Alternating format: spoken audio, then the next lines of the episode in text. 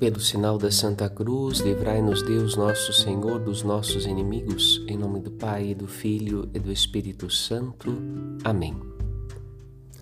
Neste sábado vemos no Evangelho que Jesus, sendo o Filho do Pai, Criador, Criador do mundo e santificador de Israel, é o herdeiro de Deus.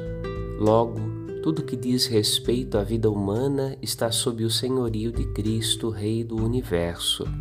Somos convidados a refletir sobre o lugar que damos às coisas criadas e ao lugar que Deus ocupa na nossa vida.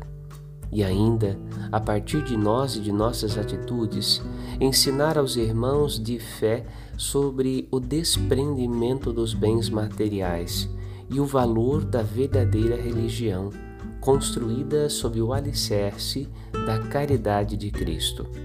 Assim como nos ensina São Paulo, permaneceremos firmes e inabaláveis no Evangelho que nos foi ensinado pelos apóstolos.